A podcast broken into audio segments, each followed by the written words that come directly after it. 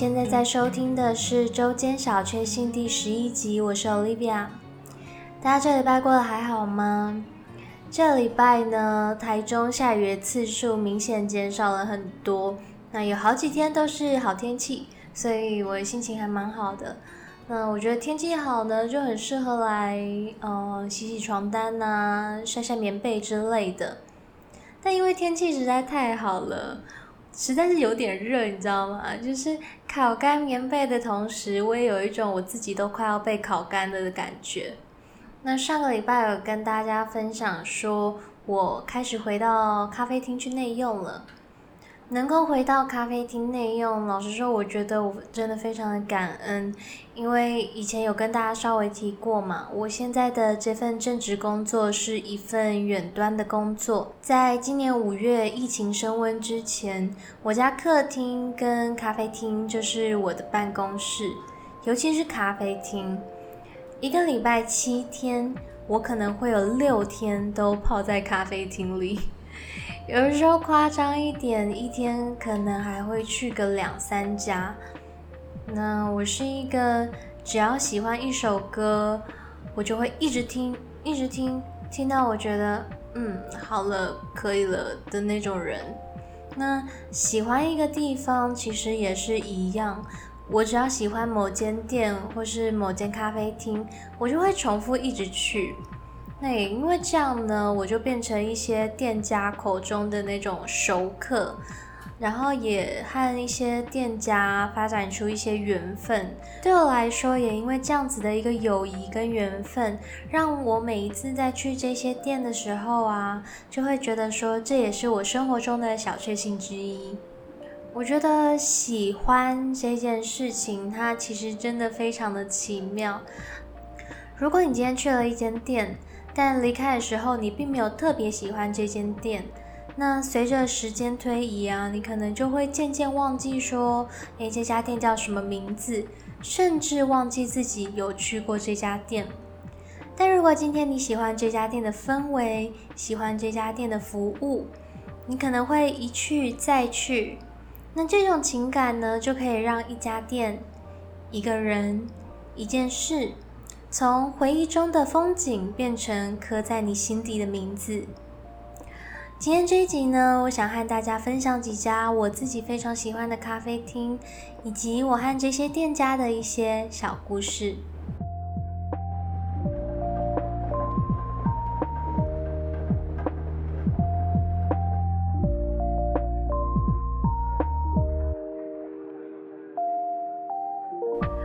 我是一个很常会泡在咖啡厅和甜点店的人，从大学的时候开始就是这样子。那那个时候呢，一个礼拜也是会去五六天，但那时候去咖啡厅，我是去赚钱的。我们家呢，因为要训练小孩独立自主的能力，所以说有一个规定是，呃，我们在满了十八岁之后，就要开始负担自己的生活费。那我爸妈他们有帮我付我的住宿费，就是在大学的时候住宿舍的那个住宿费。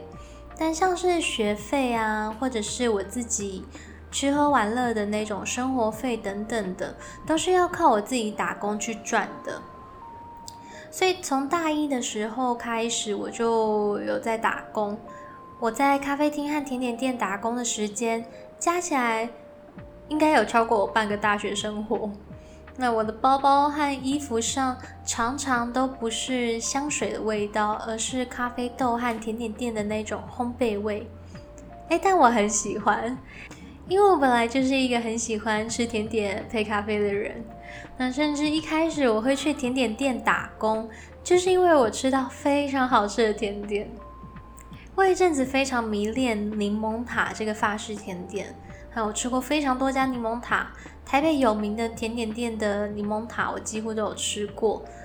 那某一次我在路过一零一附近一家刚开幕的小店的时候，哎，走进去发现它是一个甜点专卖店，那他们有在卖柠檬塔，所以我就点来吃了。一吃之下惊为天人呐！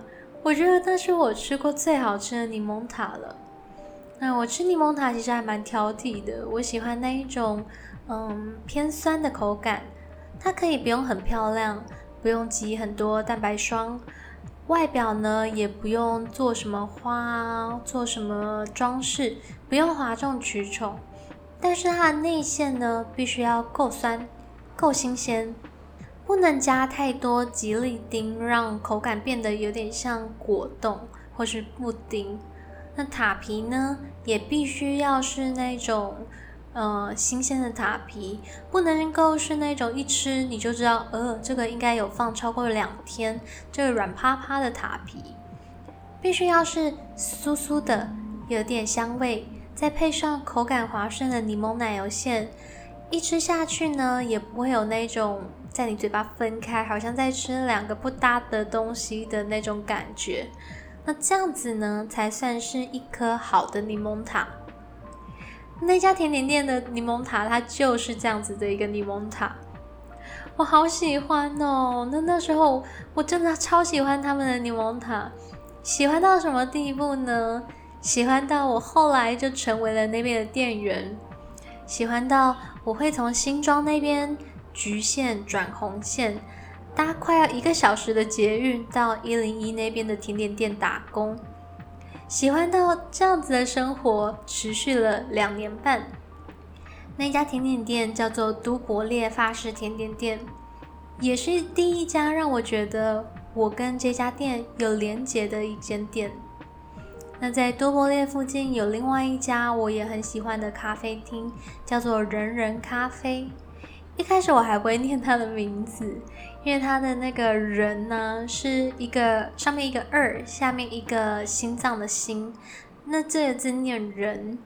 这家人人咖啡呢，它的优点就是它的餐点很好吃，咖啡也很好喝。那以台北的咖啡厅来说，它的定价也不算太贵。它开在我打工的那个甜点店附近，所以每次在去打工之前呢，我都会在那边待一阵子。准备一下考试啊，或者是看个书之类的。那久而久之，因为我比较常去，老板看到我也会跟我打个招呼。如果很久没去的话，他也会问我说：“诶，那最近过得怎么样啊？”之类的。那这两家店呢，都在台北医学大学，在那个五星街那附近。我会把这两家店的粉砖放在资讯栏给大家参考。如果说大家听了觉得有兴趣的话，也可以去光顾看看。但如果要我说在台北我最喜欢的咖啡厅，我觉得就是黑鹿咖啡了。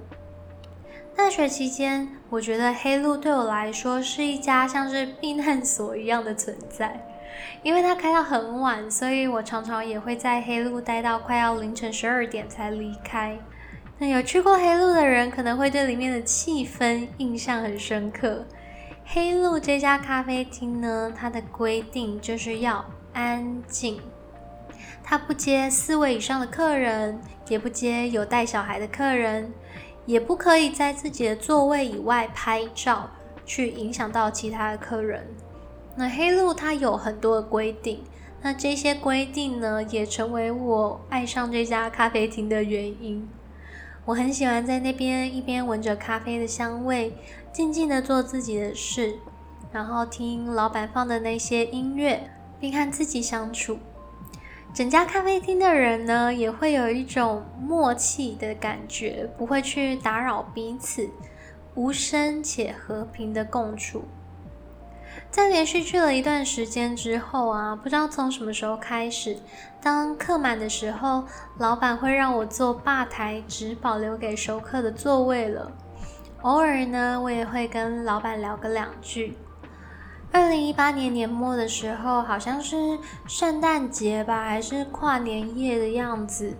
嗯，我在离开黑路之前呢，我就写了一张小纸条给他们。我说，在台北这样喧闹繁忙的城市一隅，能够有黑鹿这样静谧独特的存在，真的是一件非常值得感激的事情。谢谢黑鹿，也祝老板跟老板娘新年快乐！新的一年也请多多指教。二零一九年初，当我再次去黑鹿的时候，离开前，老板就拿了一小盒的巧克力给我，他跟我说这是老板娘去加拿大的时候带回来的礼物。也祝我新年快乐！我当下是非常受宠若惊的，也觉得非常的感动。有一种温暖是会互相传递的的那种感觉。那后来，即使我搬到台中了，偶尔我去台北的时候，还是会去黑路喝杯咖啡。虽然现在已经不太常会跟老板聊天，但对我来说，黑路它就是一个像避风港一样的存在。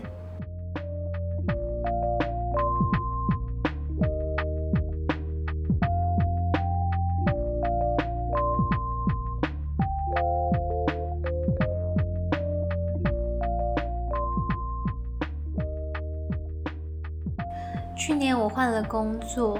因为工作的模式变得比较弹性了，所以说我就决定要搬到一个天气好一点的地方。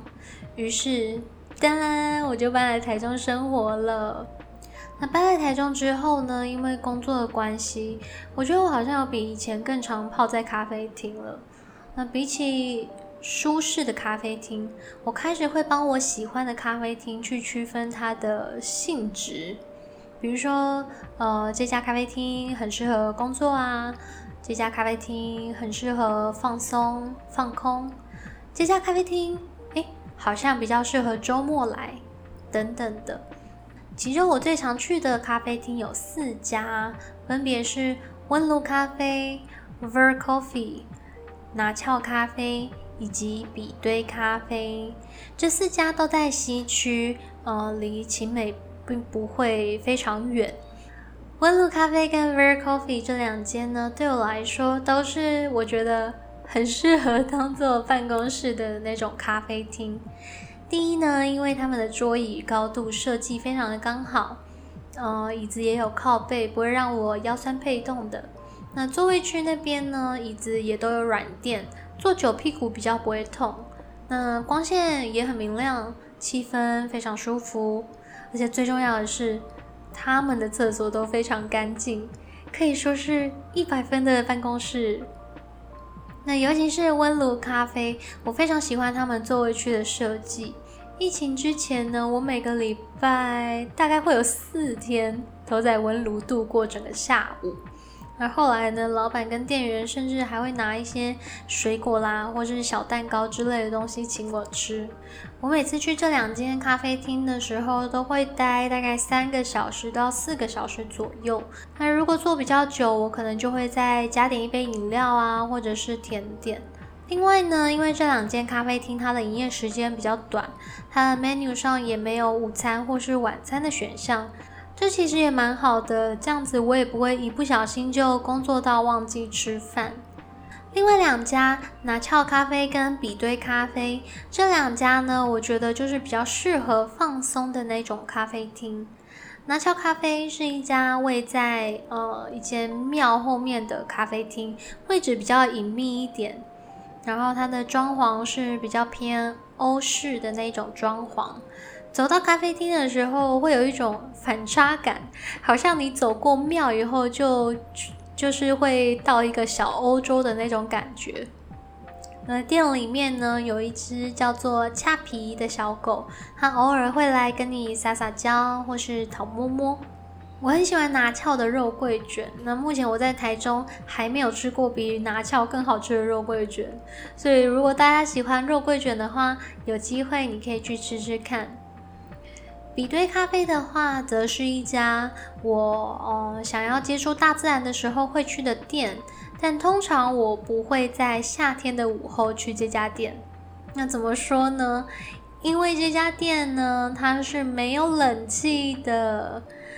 比堆咖啡它的特色呢，就是它有一个很大的庭院，你可以在凤阳花树下乘凉，也可以观赏老板种的巨大的那个鹿角蕨。头顶呢，它也会开风扇给你吹，但就是没有冷气，所以通常我都是在傍晚比较凉一点的时候才会去那边吹吹风啊，在树下一边乘凉一边追剧。那比对咖啡，我觉得它是有点像市区的小绿洲的那种感觉，它开到晚上十二点，所以如果你逛街逛累了，或者是刚结束疲惫的一天。都很适合到比对咖啡的庭院里坐坐，享受那种没有纷扰，但偶尔会有蚊子的宁静时光。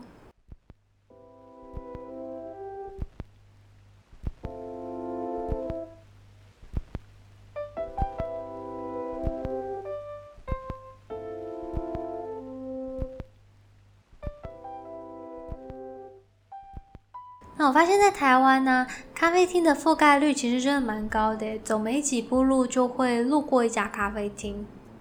但说真的，我身为一个呃很喜欢泡在咖啡厅的人，我觉得要找到一家让人感觉舒服的咖啡厅，它其实也不是一件非常容易的事。那从咖啡好不好喝啊，店员亲不亲切，椅子好不好坐，或者是店里有没有养小动物。因为像我本人，我是一个有一点怕猫的人，所以如果说店里有养猫的话，可能我下次就不会再去。那还有像是呃，当天和你一起在店里的那些客人，他的素质啊等等的，都会去影响到我们对于一家咖啡厅的观感。所以说，要找到一家让自己舒服的咖啡厅，还真的不是一件非常容易的事哦。那每次去这些我很喜欢的咖啡厅啊，我都会觉得很感恩，感谢他们存在我的生活当中，也感谢他们成为我日常生活中的一个出口，一个绿洲，甚至是成为我的新朋友，让我在嗯异乡之中有另外一个栖身之地。你心中也有觉得哪些咖啡厅让你觉得很放松的吗？如果有，欢迎你在 Apple Podcast 上面留言跟我分享，或者是说你也可以 po 在你自己的 IG 现实动态，并 tag 周间小确幸的 Instagram Weekly Little Happiness，就可以推荐给我或是其他的听众喽。那如果你喜欢这一节内容，我想要请你花个三十秒，帮我到 Apple Podcast 上面打新评分。